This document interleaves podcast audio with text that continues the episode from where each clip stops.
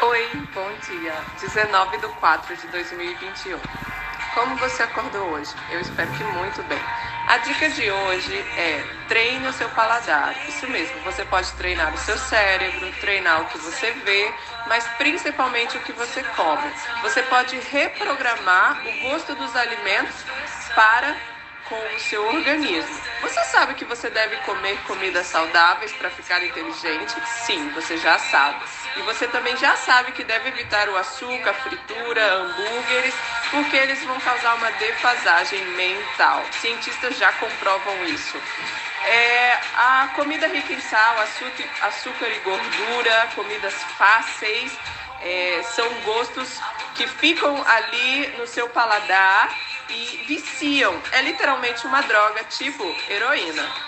Viciamos principalmente naqueles alimentos industrializados, porque a mídia, ela não se importa com a sua saúde tanto assim.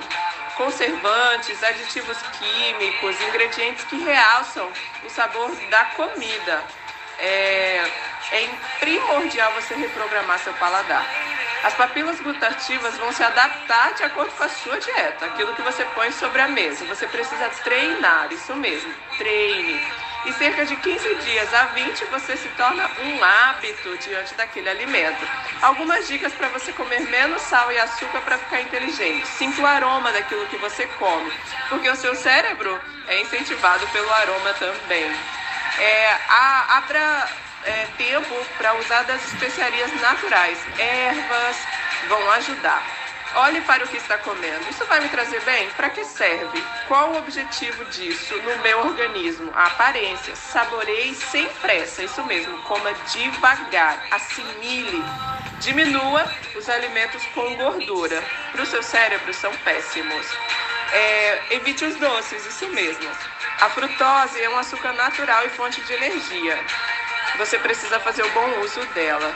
Aromatize a água, isso mesmo, pode ser com gengibre, laranja, limão, isso também vai ajudar o seu cérebro, ou até mesmo hortelã. E claro, o sal, faça uso com equilíbrio, tá bom? Eu te desejo inteligência, sucesso, boa semana da sua orientadora educacional.